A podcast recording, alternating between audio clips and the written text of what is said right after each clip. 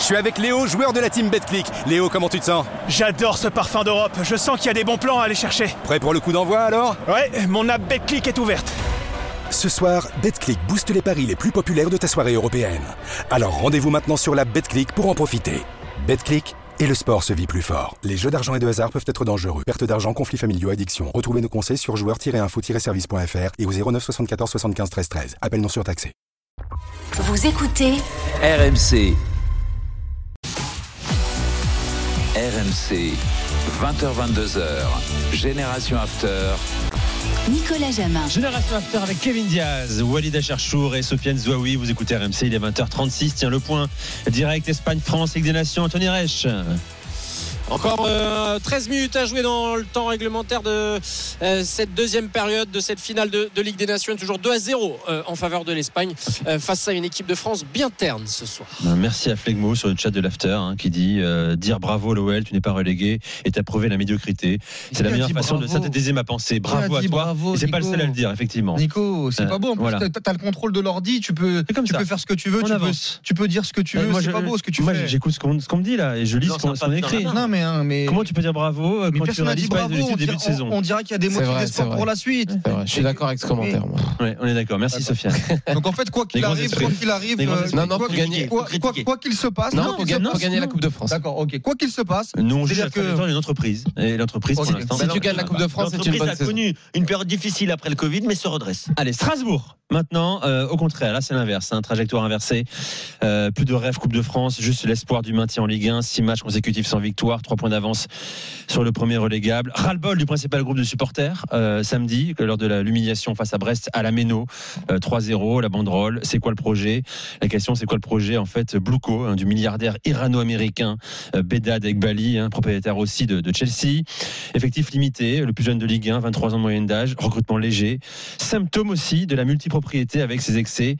Tu voulais en parler ce soir, mon cher Sofiane. Euh, la question, c'est est-ce que, concernant Strasbourg, hein, la multipropriété euh, peut tuer le, le Racing euh, Ouais. cette saison Ouais, parce que euh, c'est vrai qu'on allait. Évidemment que les supporters de Strasbourg n'ont pas laissé passer l'info cet été, mais nous on attendait de voir parce que c'est un club dont on suit l'info un petit peu plus, euh, de, de manière un petit peu plus éloignée, on va dire, même si ça reste toujours très intéressant parce que c'est un grand club de Ligue 1.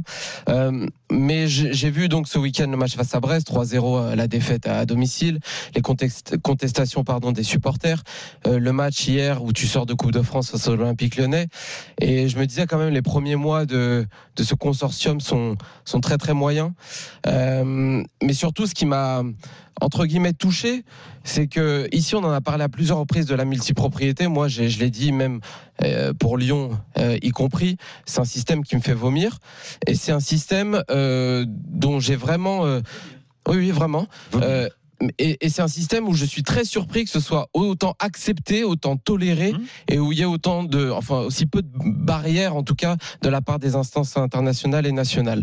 Mais que ça touche un club comme euh, comme Strasbourg, je trouve que c'est encore plus inquiétant. Parce que sans faire, encore une fois, sans faire de, de populisme, mais Strasbourg, c'est quoi? Strasbourg, c'est les supporters. Parce que la, la, force principale de ce club-là, ce sont les supporters. On a envie de le dire pour tous les clubs, mais pour Strasbourg, la réalité, c'est que c'est ça. Moi, quand j'étais à lyon du AS, que je travaillais pour le club, en CFA, ils étaient dans la poule de Strasbourg. Je les ai vus les déplacements des supporters de Strasbourg. À domicile, c'est un club qui a pas attendu de remonter en Ligue 1 pour remplir, pour faire des guichets fermés, que ce soit en national, en CFA ou en Ligue 2. Donc la vraie force de ces supporters, et si le club a été vendu 75 millions d'euros, c'est en grande partie par cet euh, ancrage territorial et par cette force des supporters. Et quand je vois que moi, la multipropriété, qui encore une fois me fait vomir de manière générale, mais que ça touche un club comme Strasbourg, qui est en gros un club avec une forte identité et aujourd'hui qui se retrouve noyé dans un consortium avec Chelsea, euh, qui, le, qui le tient par la main, qui lui dit ce qu'il doit faire, je trouve ça extrêmement violent et je trouve ça très inquiétant pour le football et pour notre Ligue 1 en particulier. Parce qu'on sait aujourd'hui qu'on est un championnat de seconde zone, ça, il n'y a pas de problème. Enfin, il y en a un, mais on a conscience.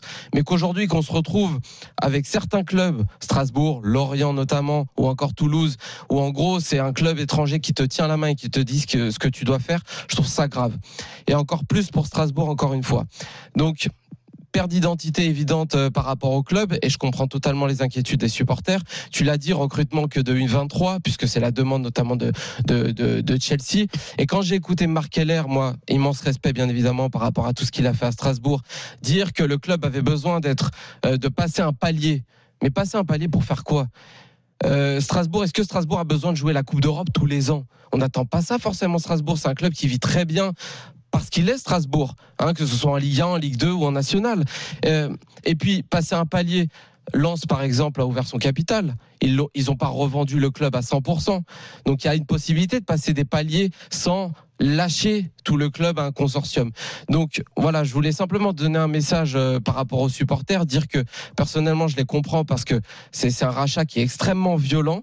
hein, de revendre comme ça 100% de tes parts à un consortium qui est voilà qui va noyer comme ça un club euh, euh, parmi d'autres et, euh, et, et je suis très inquiet pour la suite de Strasbourg parce que je pense que c'est une barrière qui est difficilement franchi- franchissable en termes de symbole. Voilà, Sofiane, un club vendu hein, à Blocco, tu l'as dit, à Bedad Ekbali qui retoque des choix de recrutement euh, à distance, sans être un, un spécialiste euh, de, de football.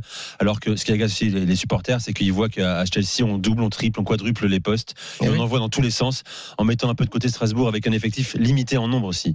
Kevin, tu voulais réagir? Moi, je, je connais ton avis sur la multipropriété. hein. Bah, la, la multipropriété, c'est dur d'être en désaccord avec Sophie. Après, il y a multipropriété et multipropriété. hein. Il y a aussi des, clubs numéro 2 ou 3 qui, malgré Non, tout, mais profitent c'est- d'investissements. Là, on a une gestion assez caricaturale. lesquels, s'il vous plaît Non, Qui, mais après- qui non, profite quand t'es numéro 2 ou 3 Non, mais Dites-moi. c'est pour ça que j'a- j'allais te dire. De toute façon, Toulouse a profité aussi. Non, pas vraiment. Si Toulouse descend cette saison, tu dis quoi? Non, mais attends, les attention, les Américains. Les Américains à Toulouse ils ont fait beaucoup de choses.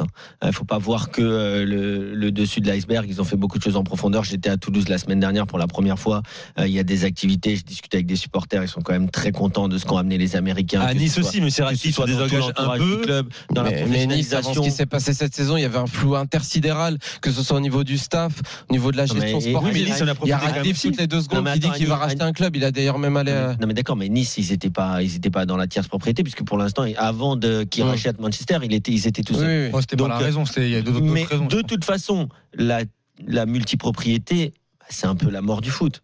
C'est un peu la mort du foot comme Carrément. on l'aime. Hum. C'est la mort du foot c'est comme on le l'aime. truc le plus inquiétant pour moi. Bien dans sûr, le foot. mais comment, et ça c'est un autre domaine, donc je vais être très rapide, mais comment on peut accepter que deux clubs aient le même propriétaire dans des, combi- dans des compétitions qui, où ils peuvent se retrouver en Coupe d'Europe? C'est, c'est Pour moi, c'est complètement anormal et jamais on aurait dû accepter ça au niveau des instances. Pour revenir à Strasbourg. pour pour revenir à Strasbourg, tu disais que Strasbourg, c'est les supporters. Tu me permettras de penser que Strasbourg, c'est d'abord local. C'est des investisseurs locaux. En effet des supporters qui représentent le tissu local, qui sont de, de, de, de Strasbourg ou des environs. C'est l'Alsace. Strasbourg, c'est l'Alsace. D'ailleurs, c'est pas pour rien qu'il y a le mot Alsace dans ce club, dans, le dans le dans l'intitulé du club. Donc aujourd'hui, bien sûr que c'est triste de voir un club historique comme Strasbourg revendu à Bluco, qui en plus malheureusement quelques mois avant avait fait absolument n'importe quoi à Chelsea en envoyant millions sur millions. Et quand tu voyais le travail de Marc Keller, qui a quand même repris ce club en CFA2, et qui est remonté année après année très rapidement avec un travail phénoménal. Mais je salue son Bien travail d'ailleurs. Oui, mais oui, et ok, on on le salue, mais il est responsable de ça aussi, hein, Marc Keller. Oui, mais il C'est est son choix à responsable. lui. hein. Le problème, c'est son faut- choix à lui. Il y a un moment, il fallait qu'il il fallait qu'il laisse la main, euh, je pense. Oui, mais il- Ah, pas, il l'a pas laissé complètement, malheureusement. Peut-être pas malheureusement, parce que c'est aussi Enfin, malheureusement le et gardien. heureusement, parce qu'en fait, on a. encore on le est- gardien on est- du temps. Parce qu'en fait, on est frustré, on ne sait pas s'il a véritablement la main. Le problème, c'est non, il subit, il voilà, subit les, voilà. les- Non, les mais- oui, décisions. Le problème, c'est qu'on Enfin, passe vraiment de, oui, de deux situations complètement diamétralement opposées entre le club euh, familial, le club euh, du coin, le club du cru, à un truc complètement déraciné d'un Ouais, propriétaire C'est américain. C'est Il n'y a, pas de- il y a pas de juste milieu. Walid. Non, mais aujourd'hui, nous, on avait reçu Marc Keller euh, cet été qui nous avait expliqué. Bon, moi, j'étais pas totalement d'accord avec lui, mais euh, il expliquait que, euh, parce que moi, euh, dans- je souscris à tout ce que dit euh, Sofiane, mais pour, pour te répondre, Hum. il disait qu'en gros, sans cet apport-là, euh, Strasbourg allait redescendre en Ligue 2 euh, très, euh, de, de, de façon très très rapide et qu'il ne, et qu'il ne le voulait pas. Moi, je pense, je pense euh, et je, et je pensais à l'époque que euh, Strasbourg euh, euh, pouvait euh, limiter, euh, euh, en tout cas aller chercher un maintien sans cette, euh, cet, investissement-là. Et moi, je lui parlais notamment de ce qui se passait à Lyon parce qu'à l'époque, il y avait eu une transition entre euh, Textor et Olas qui était très très compliquée. Et je lui parlais de son positionnement. Est-ce que il allait euh, à ce moment-là euh, avoir encore une fois la main sur le sportif par rapport au travail formidable qu'il a fait euh, depuis euh, depuis qu'il a repris euh, Strasbourg hein. Lui, il me disait oui. Euh, Bah et, Bah on n'a pas on n'a pas cette impression-là quand on voit Matsels qui parle le 31, quand on nous dit que le que euh, euh, Strasbourg a besoin d'un numéro 9 expérimenté, des joueurs expé- expérimentés. On nous explique qu'en fait Blouko ne veut pas acheter des joueurs euh, de plus de 23 ans. C'est des choses malheureusement qu'il doit subir euh, euh, Ma- Mm. Mar- Marc Keller. Mm. Et ça, pour la santé d'un club, bah c'est pas ce qui est de ce qui est optimal. Je suis désolé. Et- en plus, en plus, tu vois, moi, c'est un débat en plus qui va un petit peu plus loin que, que Strasbourg. Strasbourg, c'est un symbole très fort, mais il y a personne, il y a aucune voix euh, euh, dans nos instances nationales qui est capable d'avoir une vision par rapport à la multipropriété. Tout le monde en a rien à foutre, alors que si ça se trouve, Mais dans pourquoi 3-4 ans, C'est de l'argent qui arrive, mon cher Mais Sofiane. oui, mais Notre comment- championnat Oui, mais- et la Ligue 1 on a besoin. D'accord, mais cet argent, qu'est-ce que- cet argent, qu'est-ce qui va t'imposer dans plusieurs années C'est ça sûr, la question. Parce que si dans quelques années, ce sera probablement le cas, il y a 10 clubs de notre championnat qui, à qui on tient la main et des clubs étrangers tiennent la main et leur disent quoi On faire. on- mais c'est quoi notre championnat droit, hein, Ouais, on est C'est très quoi notre proche, hein. championnat, tu mais vois? tu, mais tu parles Bon. d'un championnat et tu parles d'une d'une direction de, de ligue qui a accepté de revendre euh, un, pourcentage, voilà. un pourcentage de ses recettes Allez, on à vie. Donc Donc, voilà. euh, Il y a des appels au 32 16 Thierry sera avec nous, notamment supporter du Racing Club de Strasbourg. Vous écoutez RMC, vous écoutez Génération After, est 20h47, toujours 2-0 pour l'Espagne face à l'équipe de France à 1 minute 30 de la fin du temps réglementaire. On revient dans quelques secondes. À tout de suite.